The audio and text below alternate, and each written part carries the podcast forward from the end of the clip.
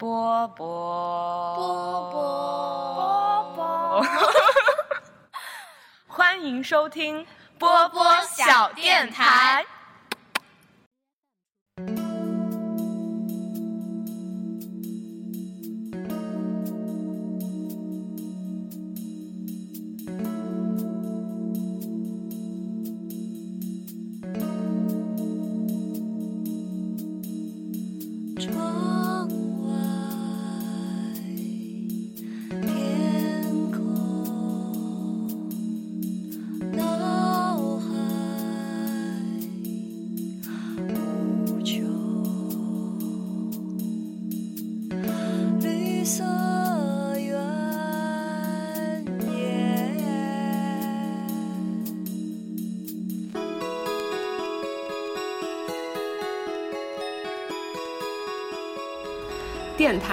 波波。你这准备的猝不及防，我一口水喝在嘴里还没吞下去。好，人软话很多。哇，这次这个口号真的念得很长，没事。Hello，大家好，欢迎收听新的一期《天台二锅头》，我是最近在深沉的思考的刘思玲。我是最近已经好久都没有深沉的思考了公公田。对，所以嗯，这期节目就是由最近偶尔吧，偶尔深沉思考六四零，嗯，提出了一个主题，叫做“完美是否存在”。对，然后嗯，其实我就是一开始想提这个主题，是因为我最近读到了一句毛姆他说的话，就是毛姆他说，完美有一个严重的缺陷，那就是很容易乏味。然后我就觉得这句话其实很有意思。然后由这个完美，包括毛姆他认为的乏味，其实可以引申出很多，就是在我看来很有趣的点。然后所以今天就想拉着公公田来跟我一起探讨一下。然后我首先很好奇的就是，当我刚跟公公田提出这个话题的时候，你除了觉得太虚了，有点难聊之外，你有什么其他的感受吗？就是当你看到这个主题。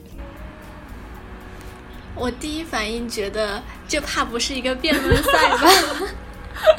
真的吗？完 完美是否存在？正方存在完美，反方不存在完美。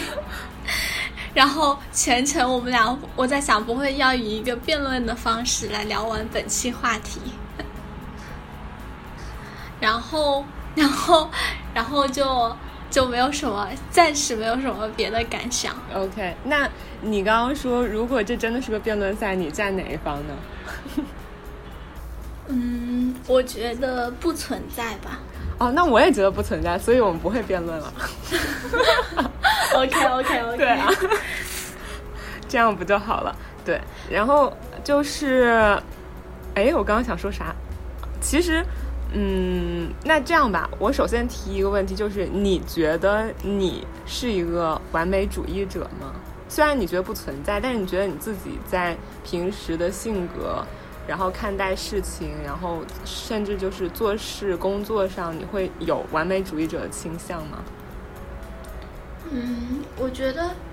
就是我觉得我在做很多事情的时候，我会有一个我心里面的标准，嗯然后我心里面的这个标准，我觉得好像会比较高一点，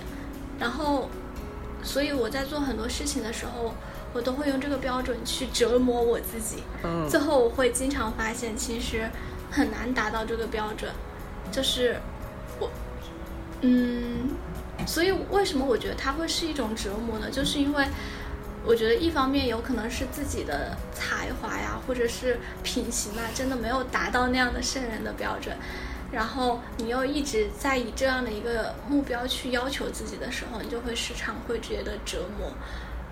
所以，所以有的时候就现在我不知道，就不知道是所谓的成熟，还是说所谓的自己变了，就是你会慢慢的去放过你自己，就觉得那就这样吧，那就这样吧。就是，但是其实我觉得这样的一个标准吧，它它其实也不算完美，就是我觉得也不算是一个什么完美的标准，它更像是一种，就是从小到大，就是所有的教育啊或者什么样的东西去赋予你的一些东西，因为教育教育就是它会告诉你一个最理想化的状态嘛，但其实。所有人都知道，就是我们就像我们都认为完美不存在一样，就是最理想化的状态，它其实是也不可能存在的。不过你设立一个东西在那里，你不断的去用这样的一个东西去 push 你，你其实是可以不断的去变得更好的。但是如果你没有这个 push 的一个东西，就是你没有被折磨的这样的一个过程，那你其实是会一直在原地踏步。因为其实我有一段时间也在思考这样的一个问题，因为我觉得我从小到大好像就是在升学这个问题上走的还挺顺的，但我从来都不觉得我是一个非常有天赋的那种类型的人。后来我有的时候会在想，就是我一路，就是换一句话说，就我一路活到今天，凭靠什么？就想到金枝玉孽的那个话，什么全凭一个字忘。开玩笑的，就一个乱七八糟的梗。后来我想想，其实好像就是因为这一种。就是做很多事情的时候，你自己心里面有一个标准，然后你用这样的一个标准去折磨你自己，你才在推着你自己去变得更好。不过我觉得我现在慢慢的在工作里面，就是，哎，就会就会发现，就是当你觉得你所能及的事范围越来越小的时候，我觉得自己现在在慢慢的放过自己。其实这对于人来说也是一个停滞的过程，其实是不好的。其实这样说的很虚啊，就比如说一个很很浅很很浅的道理，就是，呃，一个很小的例子吧，就比如说，你我在期末写一篇论文的时候，就是我会在会就是会花很长的时间里面去找资料啊或者怎么样，就是会在别人看起来你就会写的很慢，嗯，但是我不做这样的一个过程，就是即使我这样写出来了，它也不是一篇好的论文，但我至少自己觉得我比较问心无愧。嗯但是如果我不做这样的一个过程，用一个很简单、很讨巧的方法去完成它，我觉得我自己是问心有愧的，就是那样的一个过程。OK，那你刚刚有谈到，就是在你工作的时候，你也设了一个目标，但是反而可能那个目标给了你某种折磨的感觉。这个我可不可以理解为，其实是一种你自己的预想，跟实际情况有很大的偏差，或者是有一些不符？我觉得这个是，嗯，就是我觉得这是一个必然会存在的过程，你知道吧？嗯就但是因为嗯嗯，嗯你说你说，就是像刚刚说的，就是所有的事情它都会有一个完美的理想状态，但就像我们俩刚刚一致的认为，完美不存在，理想的状态也不存在，所以永远都会有落差的。但就是我可能不太一样，跟你不太一样的就是，我我对于很多事情的想象，我会首先把他们就是比那个有可能的预期甚至更低，就是我可会给自己设下那个最绝望，然后最呃悲剧的那个就是低点，然后当我真的去面对它的时候。就是反而不会觉得有折磨，反而是任何一个只要比那个最低点高一些的东西，都可以成为就是慰藉我的东西，然后让我觉得反而就是有收获，然后甚至不那么折磨。但是当然，我觉得折磨这种东西一定是存在的，就是就是这些预期它也是就是不同的侧重和不同的方面的。然后，但我觉得好像就是相比你之前说的你的那种，就是设定一个可能。比预计会更微微高一些的目标来看，我可能比较习惯的就是设定一个可能比预计应该会微微低一点的目标。我觉得好像这个就有点不太一样。但是说到完美这一点，我是觉得，因为我自己现在的阶段还没有像你，就是已经算是有好好几段实习，然后有在职场中摸爬滚打过了嘛。然后我可能还处于自己在学习，然后在创作这一块。然后我记得我之前跟美国的一个同学有讨论过关于我们创作这件事，就是我那个美国的同学，他是那种只要他有一个想法，他就去实践，就是你可以发现他一个学期，然后他尝试拍了大概四五六个，就是那种很小很小的段落，很很小的片子。就是他只要一有想法，然后他就会赶快把它拍出来，然后或者是赶快找演员，然后把它排演出来，就是以各种各样的形式呈现出来。然后我问他，就是他怎么可以这么马不停蹄的，就是感觉是完全没有空隙的，一有想法就去做。然后他说，他就是想不断不断的尝试，然后万一在尝试的过程中有那么一个他有作用了、有效果了，然后成功了呢？然后这是他对于创作这件事情的态度。然后我就说，我觉得我跟你很不一样，就是我觉得当我想要去拍一个东西，当我想要写出一个剧本的时候，我是那种需要下定决心的，就是我内心一定要完完全全的认可它，觉得它好，它让我满意，然后它让我觉得可以去付诸实践的去拍出来。然后我可能才会去拍它，就是前期我可能需要做好多好多准备的工作，查各种各样资料，看各种各样相关的电影或者是别的内容。然后当某一刻我觉得哦，我已经准备好了，这个东西可以做了，然后我可能才会去就是尝试着去把它拍出来。然后我觉得可能这个对于我来说算是某一种追求完美，就是在我去实践的拍摄前期。的某种追求完美，但是我觉得这一点也就局限了我，就是让我就是很多时候其实你不去做，你也并不知道它到底 O 不 OK，然后就让我就是很慢，然后也很难下定决心的就去做一件事，对，然后觉得这是我自己在关于创作这方面的某种就是完美的倾向吧，嗯。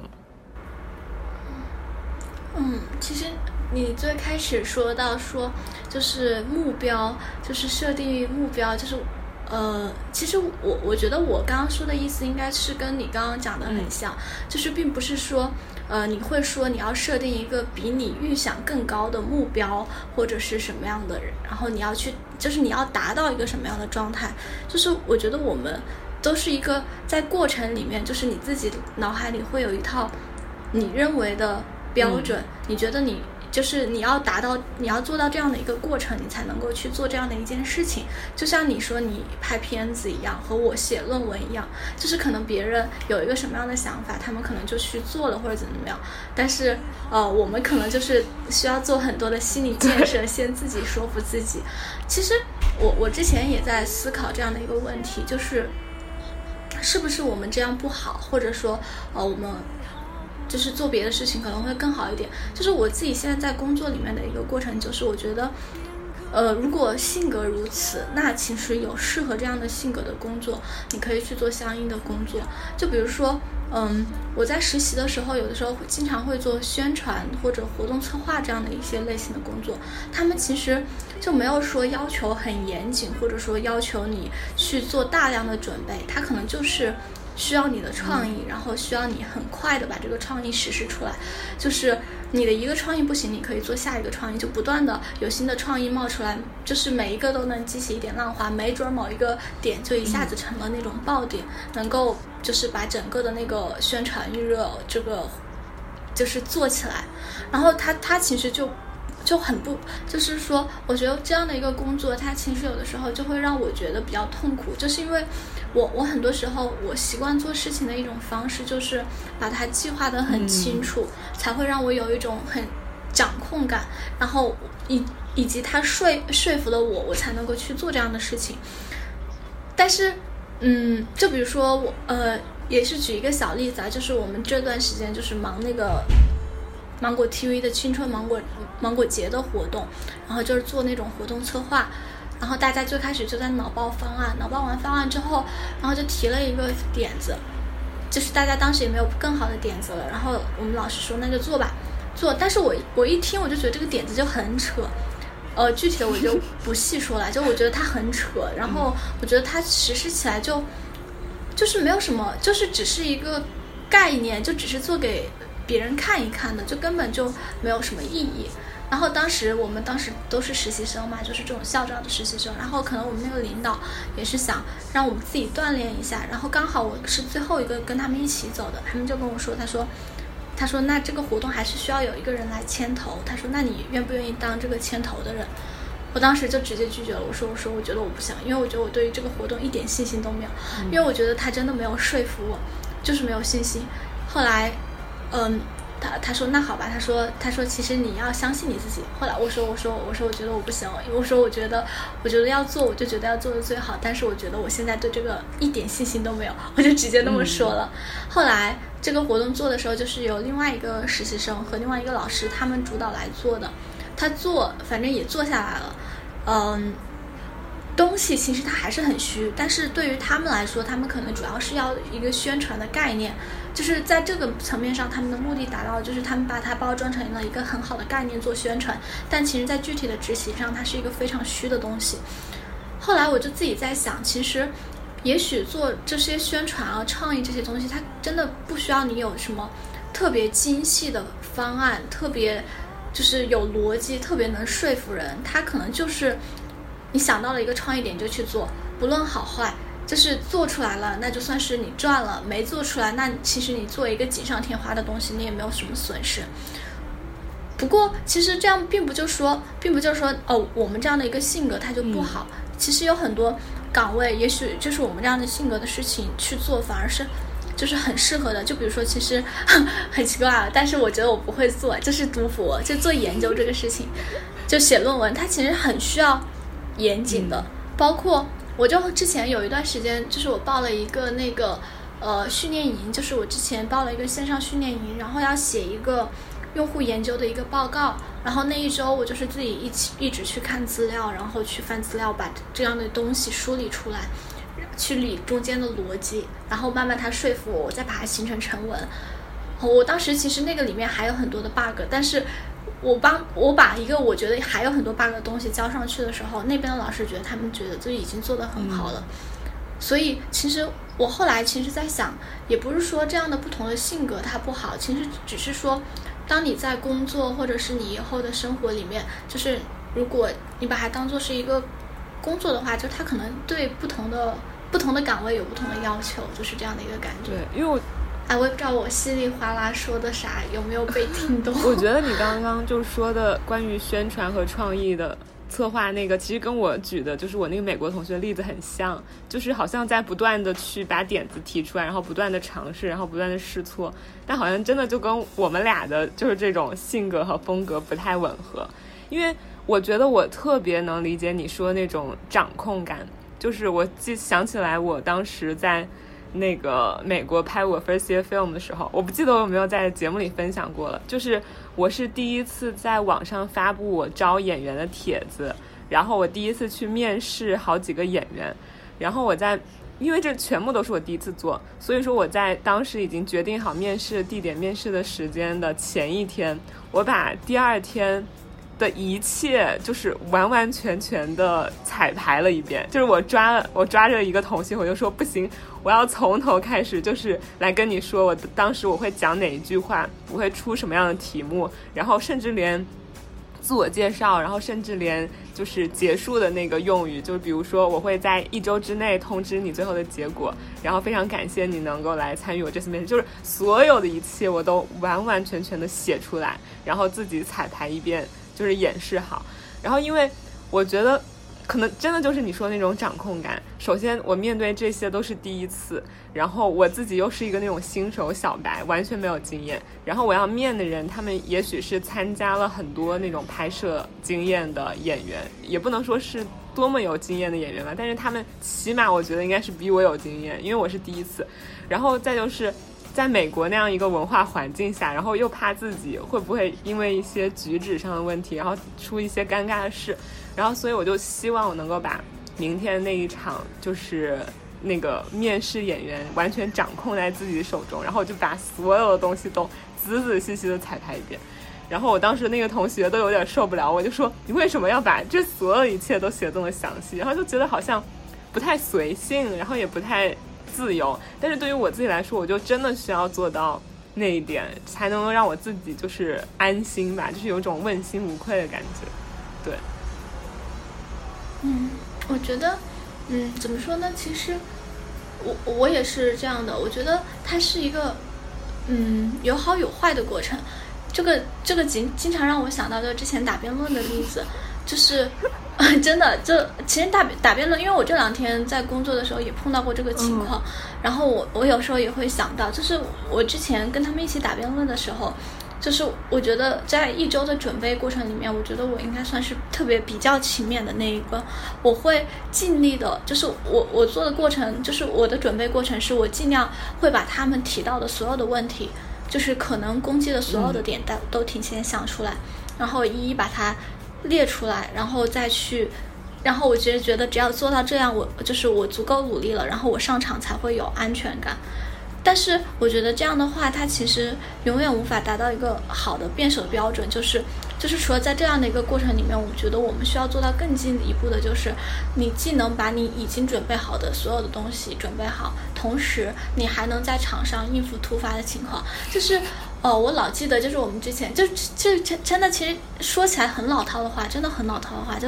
就是讲一个故事，就是也很老套，就听起来很老套。但是当你自己亲身去经历这些事的时候，你其实会觉得，其实真的很多事情就是这样。当时那个，呃，一个辩手是校队的一个学长，然后我一直都还挺佩服他，挺喜欢他的。然后之前做那个金秋的时候采访他，就。问他就是是从什么时候开始突然觉得自己掌控了辩论这件事情，而不是被辩论这件事情所掌控。他说就是有一次，就是他在答辩论的时候，然后发现就是对方所有的论点、所有的想法全部跟他们准备的完全不一样，就一点都不一样的时候，他说他那个时候就把他手里面的所有的稿子、所有准备的东西全部都撕掉了，然后就开始 freestyle，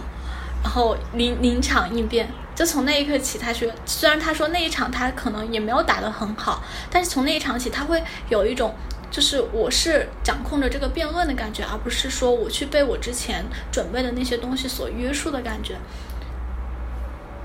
所以，其实我觉得，我觉得我们这样的一个想法和做法，就是先把准备工作做好，它一定是一个必须的过程，它并不是说这样做不需要。肯定是需要的，但是在这样的一个基础上，还需要做到的一点就是，既要把准备工作做好，也能在实际的情况里面去应付到，就是你意料之外的事情。因为绝对意料之外的事情，永远会比你想的更多。对我同意。就是就特别害怕那种由于你做了充足的准备所导致的你的过度的安全感。对。然后让你在面对一些突发情况的时候，就就是一下子崩溃。因为为什么？要说到这一点，其实也是我最近的一个经历的感受吧。就是我现在实习的这个导师，他跟我就是完全就不是一种风格的。他的风格就是完全的 freestyle，他基本上什么都不会做规规划，就完完全全不做规划。然后，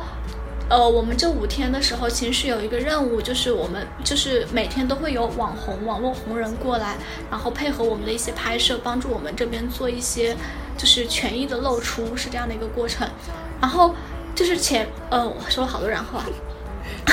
就这样的一个策划，其实前期一直都是我来做的。我当时在做策划的时候，我就写的特别细，就几点到几点哪个网红来去干什么事情，几点到几点哪个网红来去干什么事情。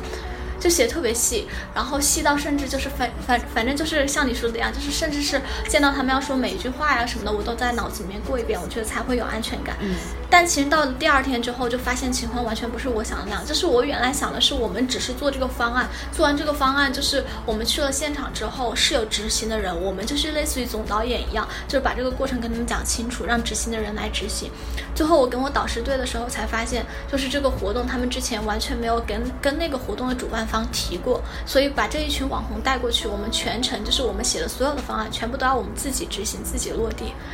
我们的人就是完完全全是不够的，就我们组里只有五六个人，但每天大概都要来六七个、七八个网红。我当时就有一点崩溃，但是我导师就开始 freestyle，就完全就带着他们像导游一样啊，到处转啊，然后就是把我写的所有的计划全部都给。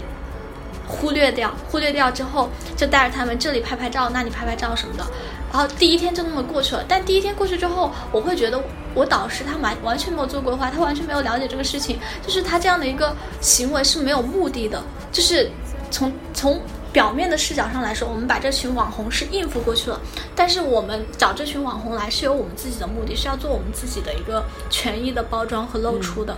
你就是。把我的那之前的计划完全抛除掉之后，其实你这样做的一些东西，对于我们来说是没有任何帮助的，只是表面上我们把这群网红陪好了，所以我后来的一个感受就是。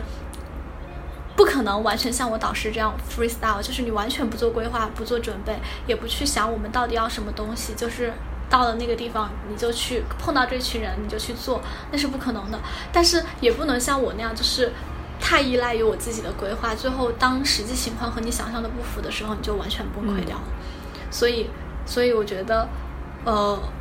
就是不要怀疑我们的准备，准备肯定是有必要的，但是也要有应付突发情况的能力。对对对，从中找一个平衡吧。确实，就拍片过程中也有很多，就是拍之前你想的好好的天气是那个天气，然后准备是那些准备，然后你怎么也想不到，可能那个监视器的线就突然坏了，然后你跑遍了周围的任何一家超市都买不到那种线，你得从很远的地方网购过来。对，反正就真的就是。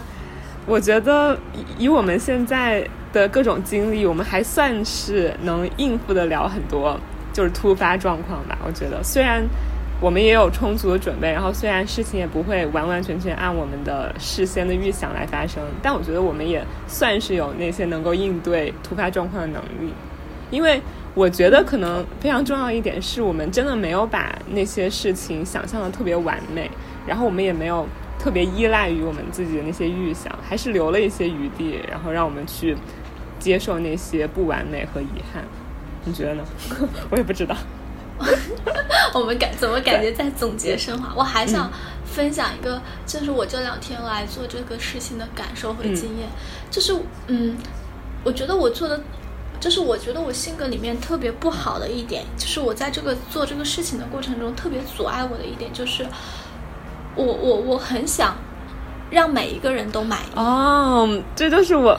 我觉得，我觉得这也是折磨我们两个的过程，应该都是。就是为什么我们会预想去做那么把所有的顺顺当当的事情，就是我们想给每一个人都摆好他们的位置，让他们觉得就是有被正确的对待。但是最后所有的突发情况都会打破你的预想，然后你就会觉得，就是那我们会不会让他们不满意？但其实后来我想一想，就是。嗯，就是一件事情，永远不可能所有人都满意，是真的。就就像我这次，我们这次做这个网网红的执行活动，就涉及到的。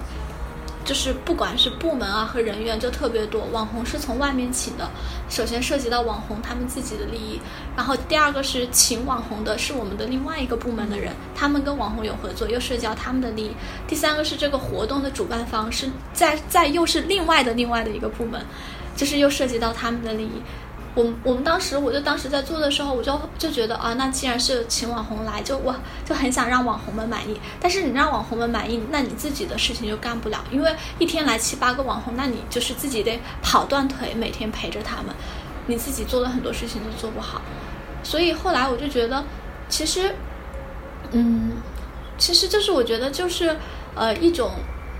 把事情放轻松的能力也是非常需要的，就是你不需要。去说，你一定要用很实际的行为，把每一个人都让他们做到，把他们安置到最正确的位置，让这个事情所有人都满意。只要你能够有一种轻松的方式去跟他们相处，他们最后也能就是感同身受。就就比如说，你说你拍片的过程中，你本来一切都规划好了，但是最后那一根线就是断了，然后所有的人都必须去等待，等待去把这个线修好。然后可能从我们的角度来说，就是啊。那我们没有安排好，浪费了你们的时间。但或许就是我们用一种很轻松的方式说，那我们现在来一起，大家熟一下，玩一个小游戏啊，顺便等一下这个过程啊，是不是就是整个事情就会被比较轻松的化解？反正这是我自己的一个感受，就是我觉得，嗯，很多事情并不是说一定要按照我们预想的那样才能让所有的人满意，就是人和人的心里都很很很。就是人和人的相处都是一个最大的学问，很很很成谜团的东西，所以我特别佩服那种情商很高的人，就是明明整个事情可能有很多的 bug，很多没有安排好的地方，但是他们能够用自己的情商很巧妙的化解，就是让所有人即使出了 bug 也不会觉得烦恼，然后也不会觉得受到了什么怠慢啊或者怎么样。其实，呃，那个线坏那件事倒还好了，因为线坏那件事，我们大不了就不用那个监监视器了。对，那件事还好。但你刚刚提到这个，我是想说，我我为什么就是在就是刚刚我跟你说的，我去试面试演员，包括我在安排我这这几天拍摄日程，显得这么的就是，嗯、这么细节，然后这么计较，可能我觉得对于我来说，好像不不太是为了让每个人都满意。对于我来说，我的点是在于，因为这部片子、这部电影对我来说很重要，就是这是一个对我来说很重要的事儿，所以说我真的要一定以这么认真的态度去对待它。但是你刚刚说到的那个，就是希望每个人都满意，这个我觉得也是，就是当我做事的时候我会考虑到的。我觉得有可能在我很年轻的时候，年轻的时候，就是可能比如当我在小学、初中当班长的时候，这个是我一直都放在很前面、很前面的一点，就是希望好像大家都能开心，兼顾到所有人的情绪，每个人都满意。但我发现好像渐渐随着我成长的过程中，然后特别是到最近，最近我也就是去北京，然后到了一些剧组拍摄，然后见了一些陌生的人什么的，我就发现以我的性格，我好像越来越没有这么的在意是不是让所有人都喜欢我，或者是让所有人都开心这样了。所以其实这个到了。另外一个我很想讨论的，可能跟完美有一点点相关吧，就是讨好型人格。就是你有没有遇见过，或者说你自己的，就是就是你自己的本体中有没有那么一点点讨好型人格？就是想要能够在别人心目中塑造一个完美的形象，或者是说想让大家都能够喜欢你，这样。嗯，我倒，嗯，其实我不知道啊，我觉得我倒没有说，因为我其实我，呃，就是我觉得不可能所有人都喜欢你，嗯但是我不知道这算不算讨好型人格，就是我不想因为我的行为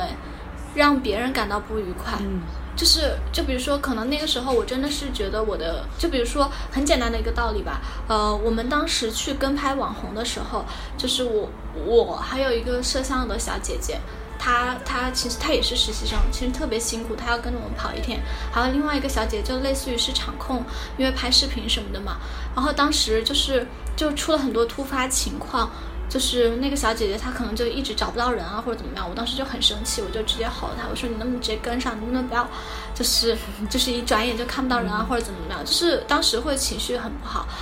后来就是在过了那样的一个过程里面，我就会给她可能走了之后，我就会给她买点什么吃的呀，或者再去跟她解释一下或者什么什么的。就是我我不想因为我的行为就是让别人不开心，就是这样的一个过程。但我我我倒倒也没有说特意的想要让他喜欢我或者怎么样的，就是因为觉得喜欢这个事情无所谓吧，但是就是不想去嗯、创造敌意。然后除了敌意，呃，敌意也还好，就是我不想我的行为让别人感到不舒服，就是这样。对，而且我觉得，呃，我有一个很大的缺点，就是我过于敏感了。就是其实我很多行为，可能他没有任何感觉，但是我会觉得我我会让他不舒服，所以就导致我自己很累，就非常累。我们有一个那个是就是那个摄像小姐，她是属于那种脾气很火爆的，她可能走两步走两步就炸起来了，就是他也不会管什么场面，呃，有什么红人啊，或者有外面的人啊，他可能走两步走两步脾气就炸，但炸完马上又好了，就是那种很很那个的性格，所以他可能有时候就是因为我当时负责这个事情，然后所以就可能需要他特别累，就一天就是跟完一个红人又拍下一个，拍完下一个又拍下一个，然后他就经常很容易爆。我就当时就觉得很对不起他，就这样的一个感觉。但他其实，他他还好，他就是那样的一个性格，他并没有说说，就是说，就是就并没有说说把怨气放在你身上，觉得啊是因为你是这个策划，所以你就应该承担这个。他只是真的就是容易爆。但是我当时就会觉得，哎呀，是不是我的这个规划真的不太好啊？怎么怎么样的，让他太辛苦了呀？或者我就会觉得很难受，就特别难受。对，就就是以我的亲身体验来说，是可能是另外一个角度的，就是比如说，嗯、我觉得你在就是接触那么多不同的人的时候，你一定能够发现一些人，比如跟你的三观不是那么的合，就是可能你们聊的东西，或者是你们对一件事物的看法的角度都是不太一样的，可能他们比较看重的是一些。可能我举个例子哈，可能更物质的，更就是就是像奖项，然后或者是成果，或者是那方面的，然后可能你看你可能更看重的是一些比较虚的精神上的，然后能不能满足你，然后你觉得你做这件事情值不值得，可能是这些吧。然后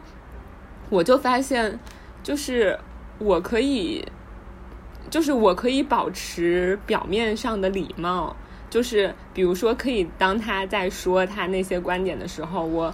保持礼貌的微笑、点头和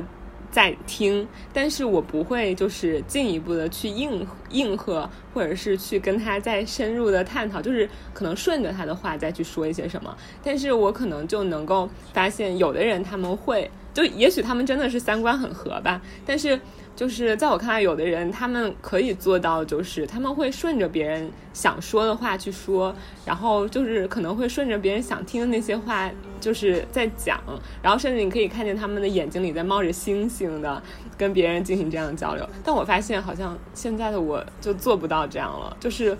我有我自己的那个三观摆在那了，然后我也不会就是逼着自己去做一些我认为无谓的社交和。就是我觉得就没有必要的一些违背我自己想法的事情吧。就是我发，就是这是我在这一次旅程中我发现我自己的一点。对，我觉得这些都是看场景吧。怎么说呢？嗯，所以你觉得会有就比如说生不得已一定得那么做的时候是吗？也也倒不是生不得已一定得那么做的时候。就比如说，如果在生活里面碰到。就是可能大家三观真的不是很一致的人，其实大家都会有感觉的，就是因为你们相处不会是一种很舒服的状态，所以大家就会自己就就是那种无意识的彼此远离，就是就是那种感觉，好吧，我也不知道说啥，就是那种无意识的彼此远离，大家其实后来就会就是。除了必要的交集以外，就是礼貌的客气以外，大家其实就不会去讨论三观这个东西了。基本上，可能就是表面聊一些很表面的东西。然后工作里面，其实我觉得，我觉得我现在很少跟人，就是除了，嗯，我跟某个人聊着聊着，突然发现，哦，我们俩突然有一些想法好一致，我才会去深入跟他探讨三观的问题吧。我觉得我现在在日常生活的场景里面，就之前跟潘潘也聊到过。就是因为各种工作什么的，我就觉得我现在人际关系网暴涨，然后我现在就是微信已经慢慢的快要到一千人了，我就觉得这种浅关系在我就是在我这里，其实现在已经越来越达到说去聊三观的这样的一个深度。就是大家可能平常聊天就是啊，今天你看了什么综艺？今天我又看了什么综艺？我好喜欢那个综艺里的谁谁谁。然后昨天我看了一个什么剧？昨天我去逛了一个什么街，买了一个什么样的东西？就是这是我刚刚说的分场景，就是如果在生活场景里面，我就是这些东西，呃，我没有必要一定要去跟你聊这些东西，就是我就是我可能不想聊的时候，我就不聊了，就无所谓。就是大家就。各自干各自的事情，因为生活场景毕竟很私人嘛。但是如果在工作场景里面，就比如说，呃，我这两天工作，就是我导师下面可能有很多实习生，然后大家一起就是去吃饭，吃饭的路上大家走路聊聊天，就是除非你心情真的特别荡，就是大家所有聊聊特别开心，在那儿一言不发，你可能有的时候也会影响别人的情绪嘛。所以大家就会聊一些什么看剧啊什么的，你就会跟着大家一起说一说我最近看了什么剧啊，我好喜欢什么什么呀，开一些什么样的玩笑啊，就是这样的一些。就是不涉及三观，完全没有什么任何的那样的一些对话，明白？对对，没有油盐的对话，我觉得就就是已经变成了一个很习惯的事情，就是这样。所以真就是因为我指的并不是说大家真的会探讨到三观这样是，其实是很多是那种从字里行间或者是行为举止中体现出来的吧？对，就也不是那那么赤裸裸的在谈三观，而是从一些行为上。表现出来的好像你们不太一致，我也不知道怎么说，就是也是一种感觉，也有可能也是我太敏感了，对，但是我好像就可以可以感受得到一些这样的东西，对，但嗯，但但其实嗯没事，但其实我最近也是有一个这样的感觉啊，就是我昨天不是发了一条微博嘛，就是说呃。呃，我写了啥来着？哦，说我好像就是如果忘记了就是如果忘记了现在只是时间轴上的一个节点，那么深夜可能你会为你失去的美好特质而痛哭。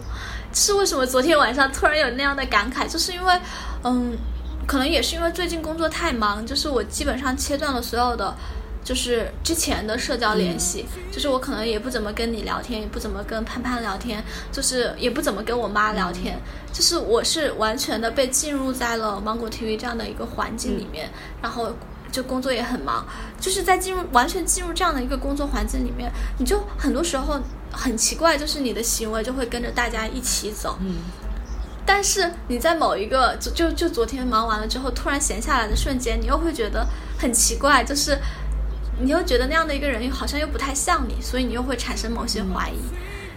就是我我会觉得我这一两周的行为有哪些地方让我觉得很奇怪？就是，呃，可能因为大家都是做新媒体做宣传的，所以大家就是，就是就是像刚刚说的，会进行很多没有油盐的对话。但是我觉得本来没有油盐的对话就是日常生活的常态嘛，就是不会有人天天跟你说探讨三观什么的。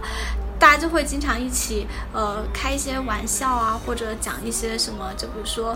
呃，就是那种开玩笑，开很多玩笑，很就是愉愉悦悦啊，抖一些小梗啊，讲抖一些小机灵，讲一些小梗这样的。然后我，但我其实我觉得我日常生活里面并不是这样的一个人，我日常生活里面就是一个极度 boring 的人，就是很无聊的一个人。我不会抖机灵，我也不会讲梗，嗯，我也不会去。就是，而且我在甚至在很早的时候，就是可能没有上大学，或者是大一、大二的时候，我是一个很讨厌开玩笑的人，也很讨厌别人跟我开玩笑的人。我之前还跟我妈说，就是我说我经常，因为我我你你说的跟我说的每一句话我都会当真，我分不清楚玩笑和真话，所以我的小时候特别讨厌一个叔叔，就是因为我很小的时候，那个叔叔特别喜欢开玩笑，就天天说啊你妈不要你了呀，啊就是呃就是说。什么？就是你天天叽叽喳喳的，就是那样的一些开玩笑的，就是说，呃，说你天天叽叽喳喳，就嘴巴怎么那么灵啊，或者怎么样的，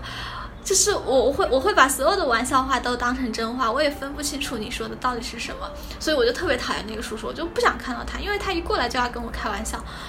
但是我发现我现在就是这一段时间实习里面，我好像好像就也会在经常跟人聊天的时候抖一个小机灵啊，讲一个小梗啊。就是这样的一个过程。你之前录录电台的时候，偶尔也会呀，虽然都不是很好笑。会吗？我我也不知道。然后我就觉得很很奇怪，就有的时候。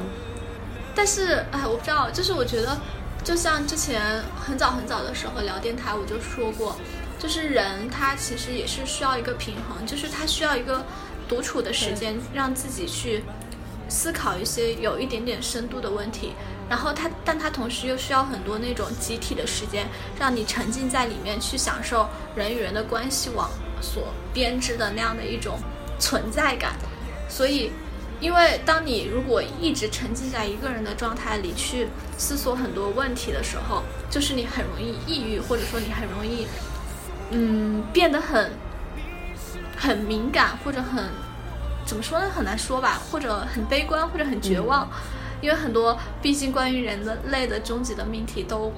并不是我这个简单的小脑袋 能想想得清楚的，对，所以这段时间可能就是因为太太沉，也不是太沉浸，就是就是太多的时间都在人际的关系网络里面，你你好像缺乏了那样的一个自己独处的时间，你又会觉得你好像不太认识那样的一个人，所以我今天一天刚好我就。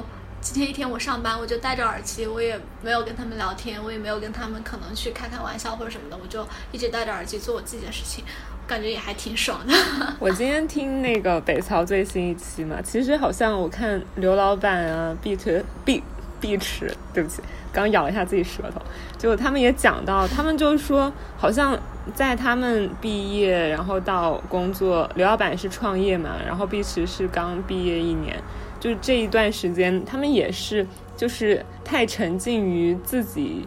在做的这件事，然后就比如创业，然后比如就是在拍摄这件事，然后他们就觉得身边好像越来越少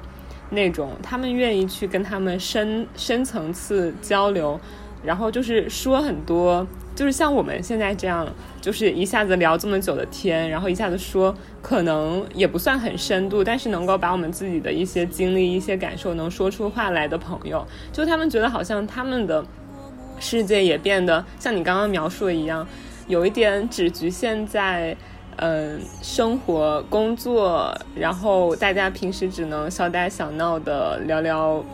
八卦，然后开开玩笑这样的状态了。然后其实他们也是很怀念那种，就是可以有我们这种比较就是长、比较深交流的状态的。然后我觉得可能真的也是跟一个人的状态、跟一个人所处的环境有很大的关系吧。对，就像我，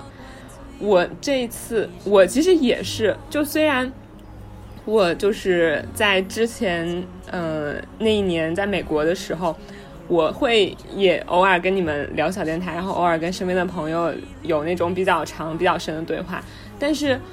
我是直至上一次去北京，然后在剧组里认识一个云南的小姐姐的时候，然后我才有那种天呐，就是这一年来我第一次有这种感觉，就是我重新找到了一个我愿意跟她。三观呀，就是很深的东西啊，包括我们热爱的东西，都能够很完完整整聊的一个那种类似 soul mate 一样感觉的人，就是我已经很久没有这种感觉了。就我一直都觉得自己好像发现，在身边发现不了这样的人了，然后也没有办法就是说服我自己去跟那些其他的人说这些东西了。但是遇到他之后，就发现跟他各方面都聚合，就是我们连看待事物的。那个方式，就是我们看待这件事情，我们的感受和感想都很一致。然后连我们喜欢的东西，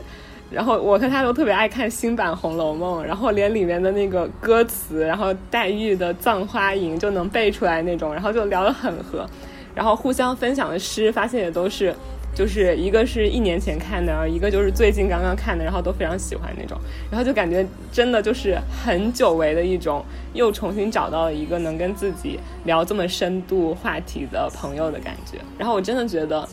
就是可能是因为在这一年，对于这种缺失的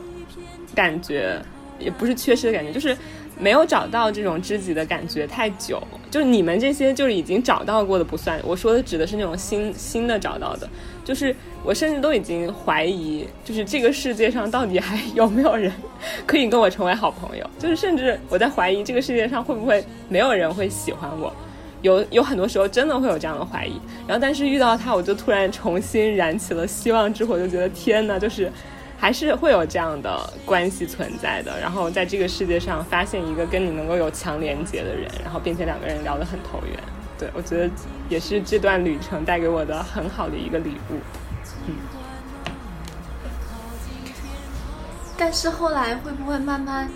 就是联系？我觉得会，但是但我觉得不妨碍，就是如果下一次有机会，那一瞬间，对对对对对对，那一瞬间感觉真的好珍贵，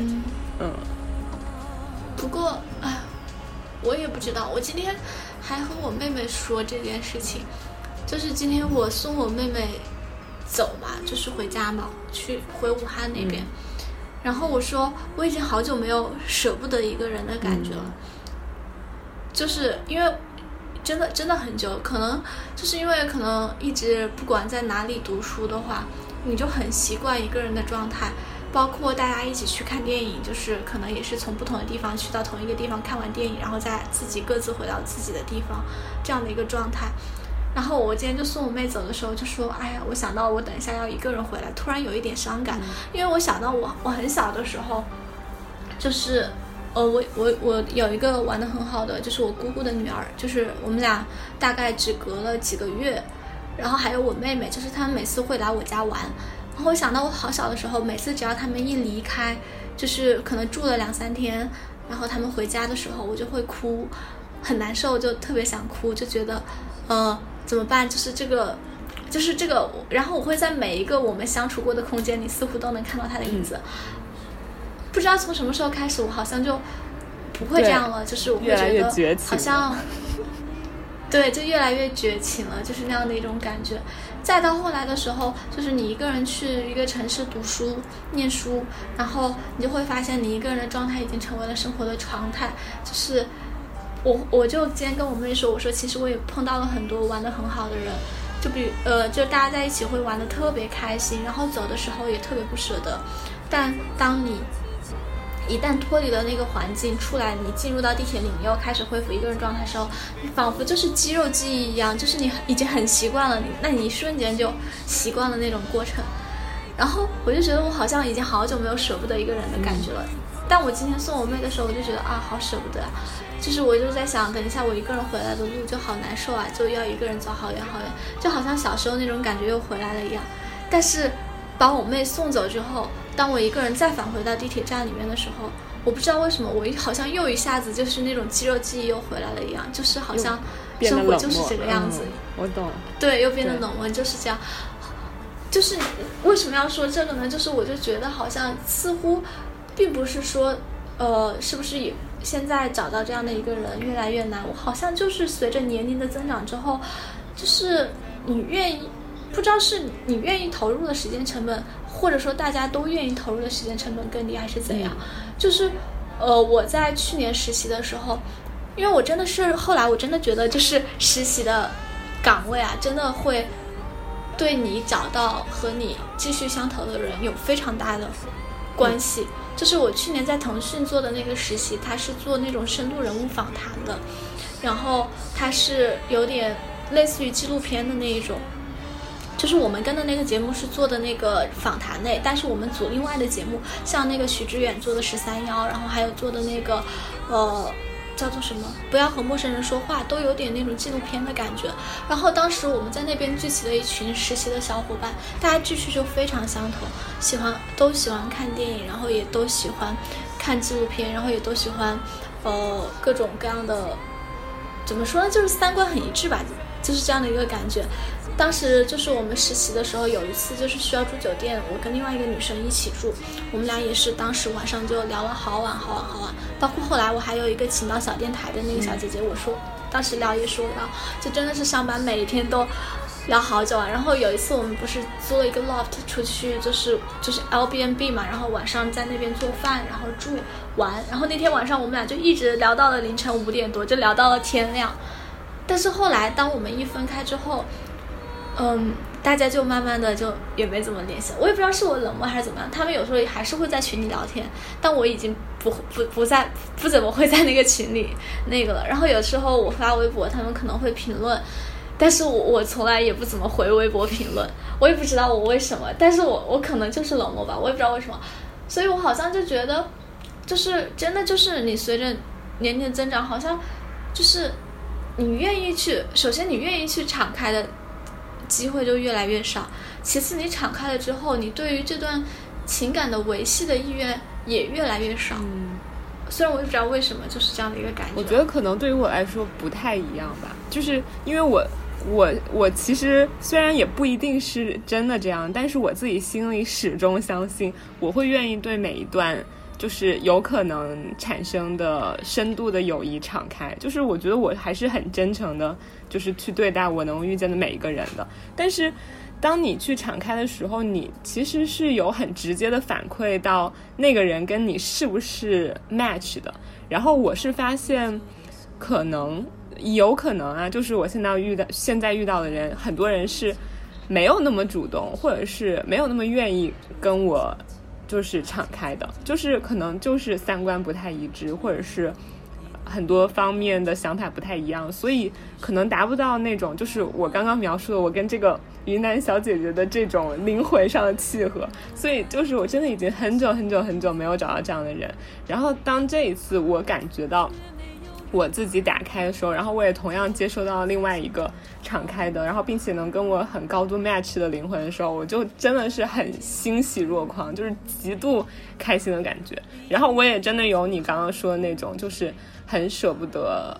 去跟他告别。就当时我们临走的时候，就跟他深深的拥抱一下，虽然只能说一句有缘再会。然后虽然他也说来武汉会来找我玩，然后但是。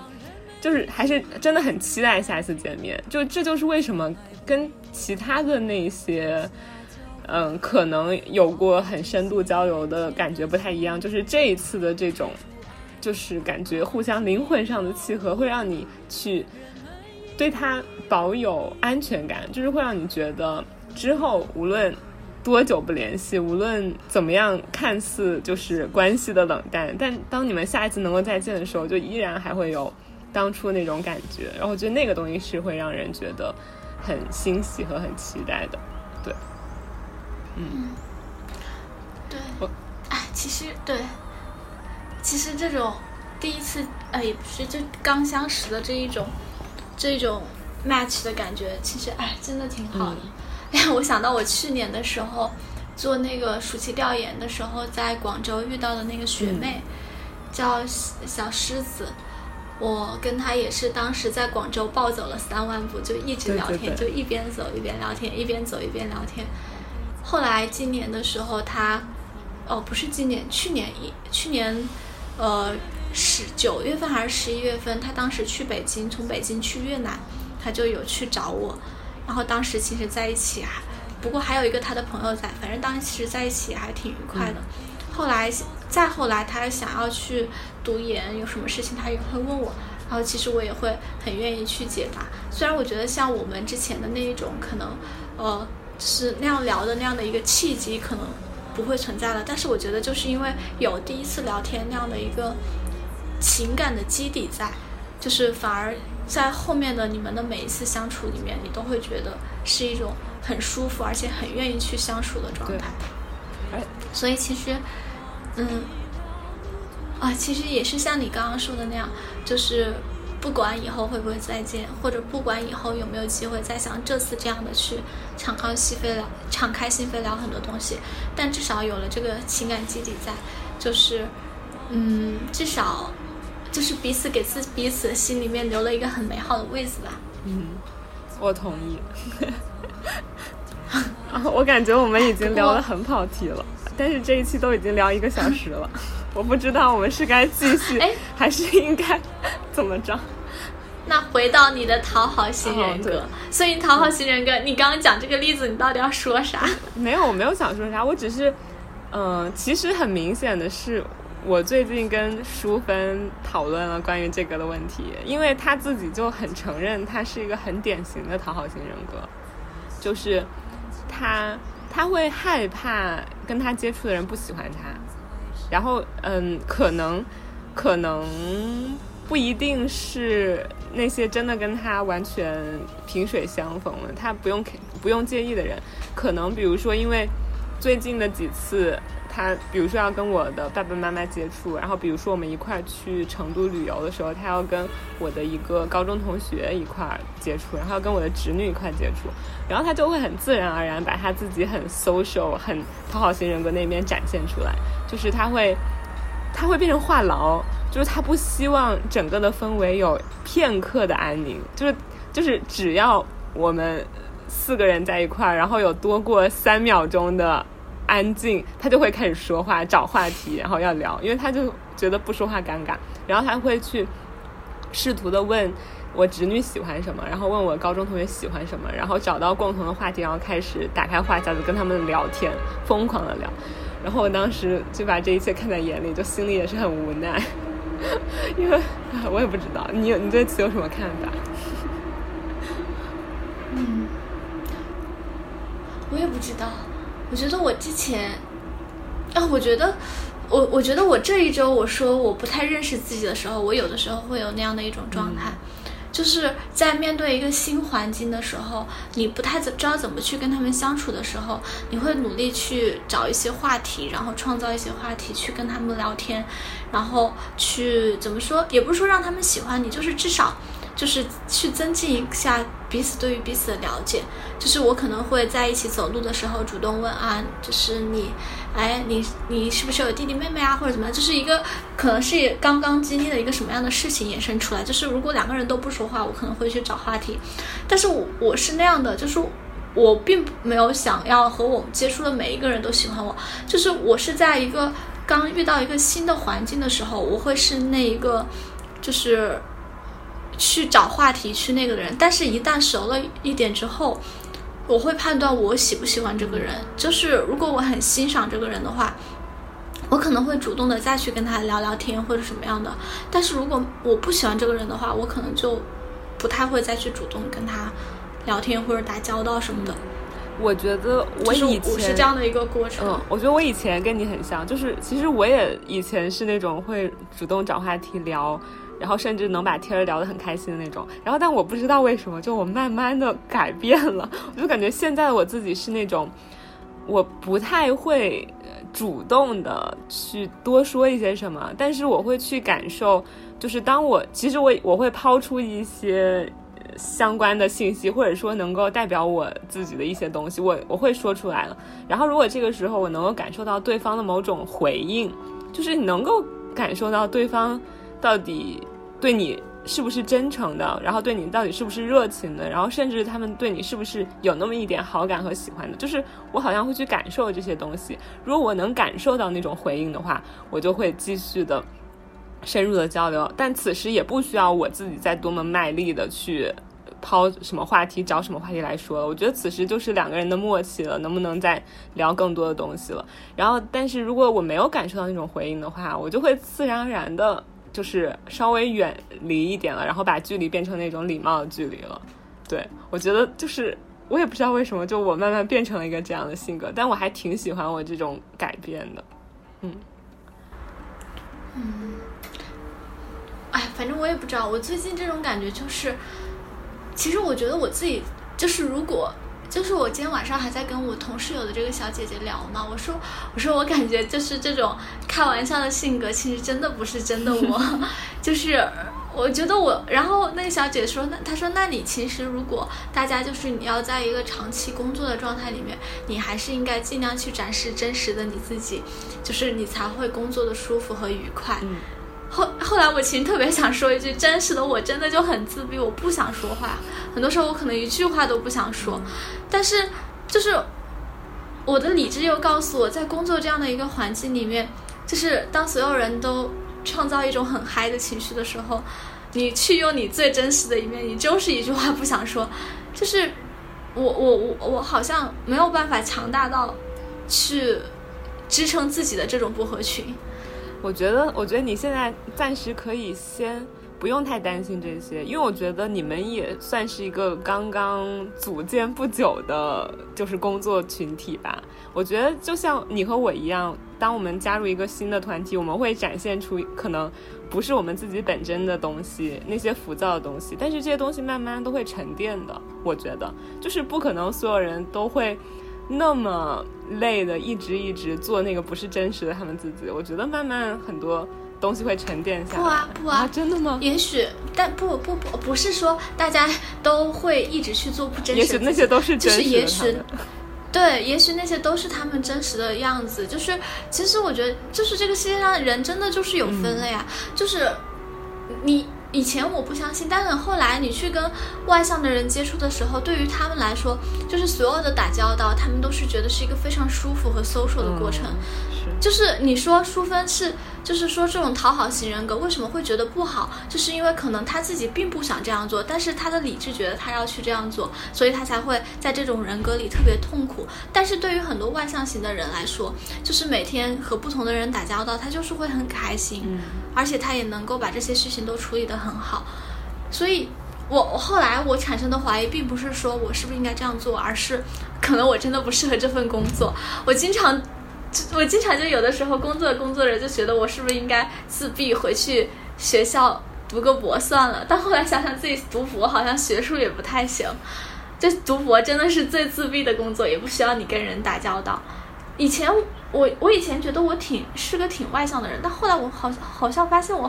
又不是一个外向的人，我搞不清楚啊，这中间我自己也说不清楚。我有的时候很喜欢跟人打交道，喜欢和不同的人聊天，但有的时候我就真的就是一句话都不想说，哎，所以可能人都是分裂的吧。哎，我觉得，嗯，我我我也我也没有办法给你提供任何的建议，毕竟我也没有步入过职场，但希望你可以慢慢的从。从这段旅程中找到一个你自己舒服的状态吧，嗯。嗯，不过也还好，反正我觉得，其实我现在想清楚一个道理，其实，其实大家都不是好的演员，你懂我的意思吗？我不知道，就是嗯，你当你去努力去顺应他们的状态，去表现那样的一个状态，你以为大家觉得你是那样的一个状态时，就是，但他们其实已经很很早就看清了你的本质。就像我从小到大都一直觉得我并不是一个很文静的人，我我一直觉得就是我好像经常也跟大家开玩笑啊，说说闹闹的，但是每一个我的同学、我的朋友，他们都会觉得我是一个很文静的人。所以其实也许就是我从来没有觉得包括。我不知道，就是包括这一周过来，可能大家我也我也会跟大家一起开玩笑啊，或者一起说说说啊，说一说，闹一闹。我自己可能感觉我自己是一个啊，好像是一个非常 social，就是我会觉得我给别人的印象是一个很 social、很外向的人，但跟他们一聊天，他们说啊，没有啊，你就是一个很文静、很温柔的人啊，但是也可以一起开玩笑的那种。好吧，其实后来你其实觉得，也许是自己想太多吧，没准你去按照你自己的状态去做就好了。对啊，那所以那就因为也都聊了一个多小时了，最后以一个嗯我比较好奇的问题来结尾吧，就是虽然我们俩在一开始的时候就已经达成了一致了，就是觉得不存在完美，但是是否会，我们就说一个人吧，就是是否会存在那么一个人，让你觉得他是一个完美的人，或者说他是一个无限接近于完美的人呢？嗯，我觉得，我觉得没有普世意义上的完美，但是有我，就是有每个人自己眼中对对对的完美，，是啊，就是这样的一个感觉。就是我觉得对于我来说，我会喜欢的人就是拥有我喜欢的特质的人。就希望你具体的描述一下。这些呃描述都是很很虚的东西吧，我也不知道怎么说。就比如说，嗯嗯，就比如说，在这个人，我觉得他是一个很真实的人，我觉得我会很喜欢。嗯，但是你不觉得其实真实很多时候跟完美其实是怎么说？不能说说是反义词，但是是有一些矛盾的嘛。就是因为当那个真实存在的话，你就一定能够看到他身上的一些缺陷，他的一些缺点。就是，嗯，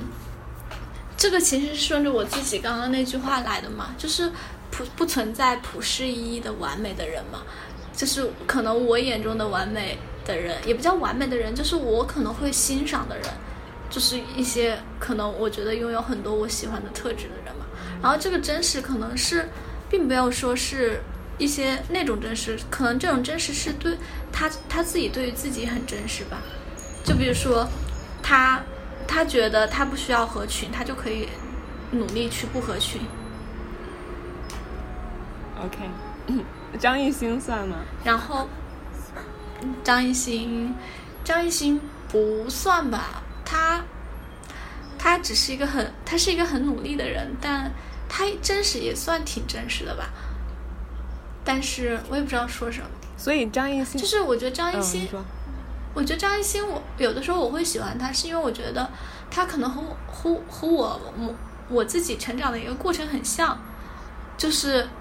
就是就是那种乖小孩的路线，嗯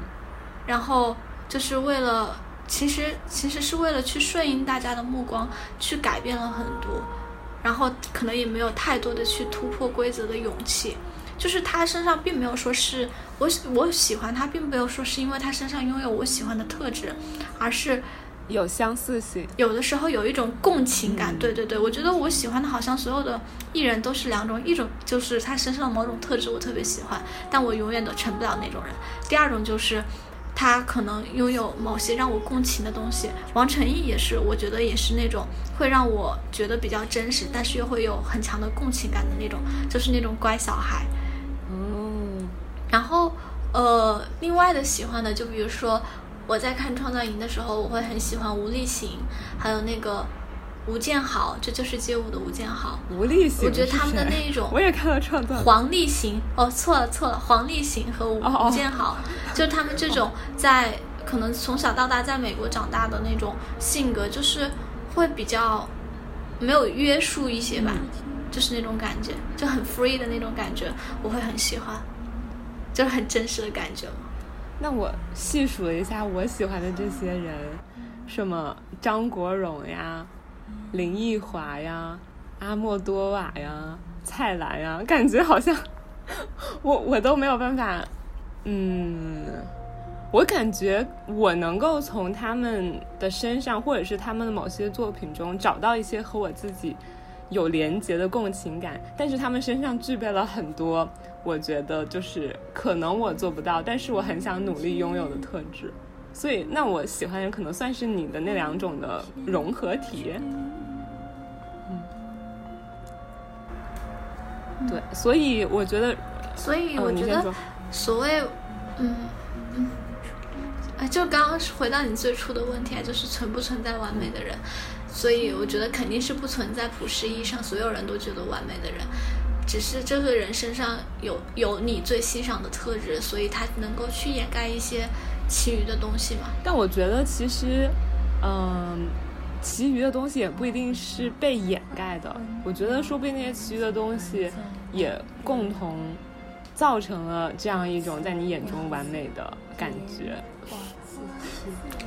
就是每一种特质，它都是。有好有坏，也不是正面，就是它肯定是一把双刃剑。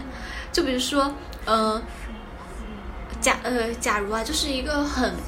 很坚持做自我、很 real 的人，很真实的人，但他在某些方方面就会显得非常的尖酸和刻薄。对，这就是他的这个特质带来的。所以，当就是当你的才才华足够大，就是对于我而言啊，就是当你的才华有足够的才华，而且就是你的这一种自我有你足够的才华来支撑的时候，我就会，我很我就可以容忍你的这种尖酸和刻薄。所以说，就是像好像在那种艺术史上就，嗯，还好吧，于妈，嗯于妈其实不是。我觉得她不属于那种很有才华的人，只是说她自己的在她自己的那样一套世界观体系里面，很她自己很棒。很坚持。嗯，你继续，你刚刚想举的什么例子？没有，我就说艺术史上就很多这样的人啊，就是又尖酸又刻薄，但是才华就是对才华横溢啊。但是我很讨厌那一种很自我，但是自己又没有足够才华来支撑的人。这个这个是一个方面，就是呃，这个例子就是想说，其实你欣赏的那些特质，它必然会带来不完美的东西。我我老我我你在最开始的时候聊这个话题的时候，我就老想到我高三的时候看的那本书，就是那个圣埃克须佩里，就是写《小王子》的那个作者，他写了一本书叫做《要塞》，就是随笔录的那一种。然后我当时在高三毕业的时候，有抄他其中的一段话，就是抄在一个本子上，但我没有带那个本子，我刚搜也没有搜到。反正我就记得他的开头就是说，没有人能创造一片完美的王国。然后后面的词儿我就忘了，但是这一句话就一直在我的脑海里面。唉，因为我最近也看就是《红楼梦》嘛，然后又看了一遍。其实，就是对于里头最重要的两个女主女女女主角，就是就是林黛玉和薛宝钗的这种讨论，也无数的名家都说过了。然后我这次再看一遍的时候，我还是。就是跟我第一遍看她有一样的体会，就是我真的不喜欢薛宝钗，然后我真的真的无比的喜欢林黛玉，就是你可以看得出来薛宝钗她也有她的才华，但你也能看得出来他在为人处事上的圆滑，然后他说话的那些语言的技巧，他可以一段话就洗脱他哥哥的，就是身上的各种。呃，不好，然后就说的让别人心服口服。然后相比来说，林黛玉在这边，她其实有她很多的毛病在，她哭哭啼啼，她敏感，然后她矫情，然后她那个嘴巴又没有那么的圆滑。然后，但是你就是会，就是义无反顾的爱上林黛玉这么一个人物，然后反而对薛宝钗有一些嗯。距离感，甚至厌恶的感觉。然后我觉得可能，说不定就是大家心目中的完美，真的是跟他们自己的自己就是一路成长过来的经历吧，以及他们自己最后的某一些标准、价值标准是相关的。对，因为我记得我之前有一次看完那个《红楼梦》的歌剧。然后我当时发了一条朋友圈还是说说来着，我忘了。然后就是说，看完这遍歌剧，我爱的还是那个林黛玉。然后我有个同学就在底下评论说，林黛玉那么小肚鸡肠，你怎么不喜欢薛宝钗？然后当时就想，嗯，果然大家的想法还是不太一样。对，我记得之前有一次上过一个热搜，就是一个小学老师让他们的同学，好像是围绕《红楼梦》写他们最喜欢的一个角色，还是说给给贾宝玉写一封信嗯还是什么，我忘了。然后他们当时好像所有的人，好像基本上没有人选林黛玉，就大家最喜欢的角色可能都是嗯史湘云啊，或者是嗯薛宝钗。然后当时还有一个什么那个文学家、文学批评家还是什么的来出来讲这个事情，觉得这个时代变了呀，史湘云我也喜欢，我只是不喜欢薛宝钗，哦，也不喜欢袭人。嗯，啊，我也不知道。我我觉得就可能真的就是价值观吧，就是评判事情的标准，每个人都有他们自己的标准。嗯，所以我们也有我们自己评判一个完美的人，或者说一个完美的人格的标准。我还在，我还在翻，我已经翻到了二零一四年我的说说，但是我依然没有 找摘到抄的那那句话。一 篇。但是我不知道，你你再聊一聊，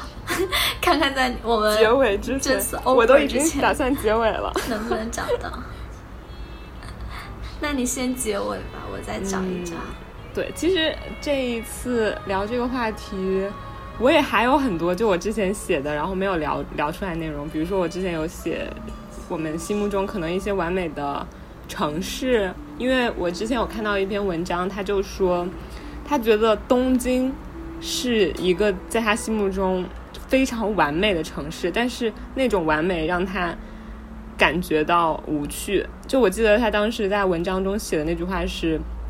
东京因为太过完美，而更像是一座叫做东京的主题公园。我记得他当时举的例子就有，就是他们在那个日本的公共厕所里面添加一个装置，就是当你上厕所的时候，会有流水声或者音乐声响起，然后为的是掩盖你上厕所的声音。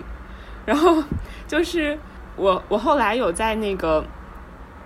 罗兰巴特写的《符号帝国》里面，他写了这么一段话说。如果我想要凭想象虚构出一个民族，我可以帮他取一个新的名字，宣称他为小说里的对象，开创新的卡哈邦。如此，我就不必将真实国度折中于我的幻想之下。我也可以，我并不想展示或分析任何与现实相关的东西，在世界的某个角落抽拉出一些特征，透过他们的特意创立的一个系统。我将这个系统称为日本，就是感觉好像就是我读的这几个作者，他们都对于日本，然后对于东京有一个比较相同的印象，就是他们甚至已经做到在细微处，就是很多细节的深处都已经面面俱到，就是好像已经完全。接近于完美的那种感觉，然后反而这种完美让他们感觉到这座城市失去了一些自在，对，然后就这个是我之前想要讨论的另外一个话题。那那我你想你对此有什么想说的吗？就你刚说的这个，继续把我想到一下的念我？们刚刚 说的控制感和和完美这样的一个问题，就是好像很多时候，当你控制嗯到了极致，你就会觉得它是完美的。就是我们之前想要说，我想要说我们所有的准备去追求的那样的一个完美，就是好像把一切都控制在手上，最后这件事情好像就能完美的执行和落地一样，这种感觉。但其实，嗯当这个东西真的变得可控、完全可控的时候，所有的意意义也就都失去了。我不知道你有没有这样的一种感觉。我突然就想到，最近就是就是当时在做一个课题的时候，他们说现在很多人在做那个虚拟偶像嘛，就说到现在很多偶像，就是大家其实在追偶像的时候，其实就是在追一种偶像的人设，就比如说。呃什么知识分子人设、老干部人设，还有什么暖男人设、CP 人设这种。但是当你用真人的话，因为他是人，所以他不可控，所以就是。就是人设就有崩塌的可能，就是如果把它纳到我们今天的话题来说，就是没有完美的人，所以你用一个人，就是你用一个人来制作一个偶像，他就会有不可控性，他就会导致人设崩塌呀，各种事故。但所以现在很多公司，就是很多那种游戏公司、娱乐公司，他们就想要做虚拟偶像。虚拟偶像就是因为它就是一个完全可控的东西，在我们今天的话题里面，它可以说叫做是一个完美人设。但是当当如果所有的偶像都变成这样的这样的时候，你会觉得偶像有意思吗？好像也没有意思，因为他就是一个纸片人。对呀、所以，就是我觉得你用这个，其实最后真的才是把完美这样的一个东西提出来。就是什么叫做完美？好像就是如果用世俗意义上的完美，完美就是说它没有任何的缺点。那什么样的东西没有任何的缺点呢？那就是不存在缺点的东西。也不叫不存在缺点，就是完完全可控的东西，完全都在你的意料之中的东西，它所有的东西都在你的想象之中，它不会有超乎你想象的行为。这样的一东一个东西叫做完美。那其实所有完美的东西，也就是一个空洞而没有意义的东西。对，我觉得照这样来说，所有东西其实都变成了很无聊、很无趣的东西，因为他们在我们这里失去了想象。嗯，对嗯嗯，剩下的我觉得可以再开另外一期节目来聊了。比如说，我有想让大家稍稍描述一下自己心目中完美的爱情呀、友情啊、亲情可能会是什么样子。虽然我们也都知道不可能存在一个完美的，但是说不定能聊出来呢。其实大概想说的就是这么多。我觉得，嗯，今天就是关于完美这个话题的讨论，嗯，聊到最后，我比较想说的是，其实我们在刚刚的表达中有去讲述我们自己性格中那些可能想要把一些事情做到完美，就是那种可能有一点点完美主义倾向的部分，但是好像我们同时又会对一些真的、真正的想要去创造完美的东西嗤之以鼻。所以，其实这也是一个很矛盾的点。嗯、最后我想说的是，我不相信存在完美，但是我相信每个人心目中有他们自己的那一份无限接近于完美。然后，我也希望大家可以去努力的达到他们心目中的那一份无限于接近于完美的，然后让他们最舒服的，然后最满足的状态。对，那我就，那我就接着你的说，就是希望大家在心中去努力，无限去接近心中的完美的同时，也能够享受不完美本身。因为，嗯，我记得我好像之前说过，就是正是因为不可控，生活才有趣味性。就是我用这句话来劝勉我自己，然后希望也能劝勉到大家，就是我们可以做所有的努力，所有的准备，但是生活正是因为不可控性本身，它才会有意义所在。不然的话，如果所有的生活都是已经被完完整整的规划好，一眼望得望得到头，不管它是一个完美的状态还是不完美的状态，似乎都没有意义了。嗯，嗯，好的，好的，那这期节目就到这里了，那就到这里吧，拜拜。嗯拜拜。有人点歌是吗？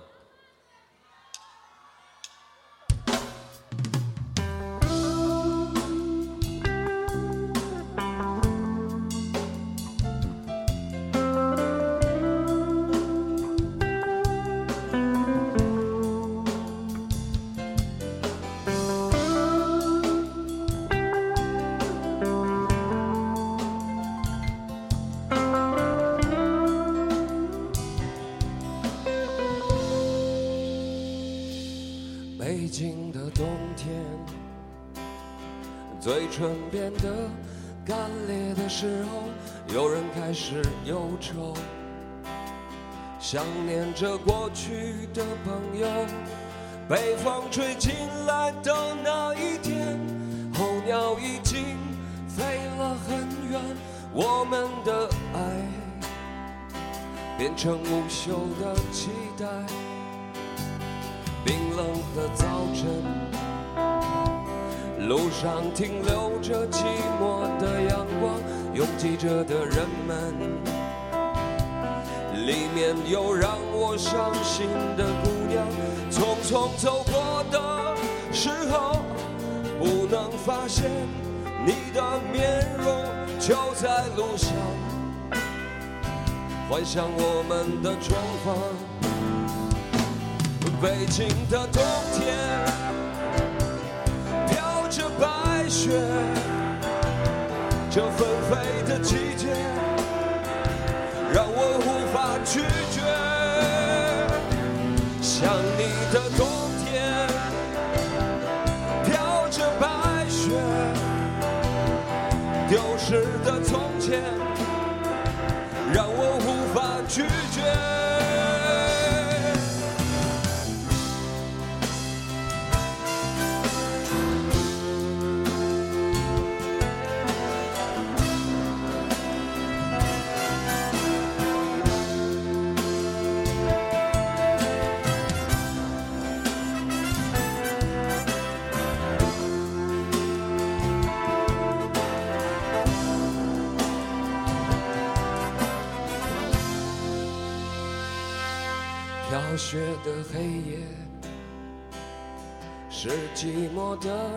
的天堂。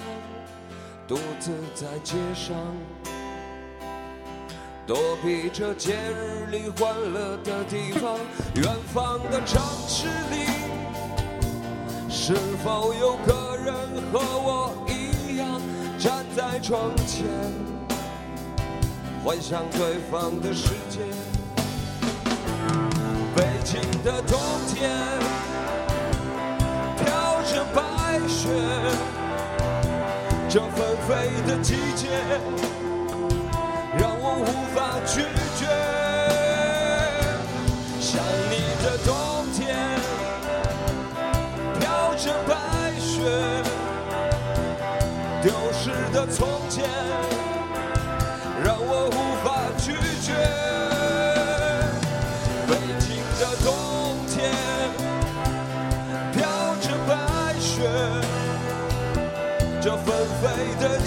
季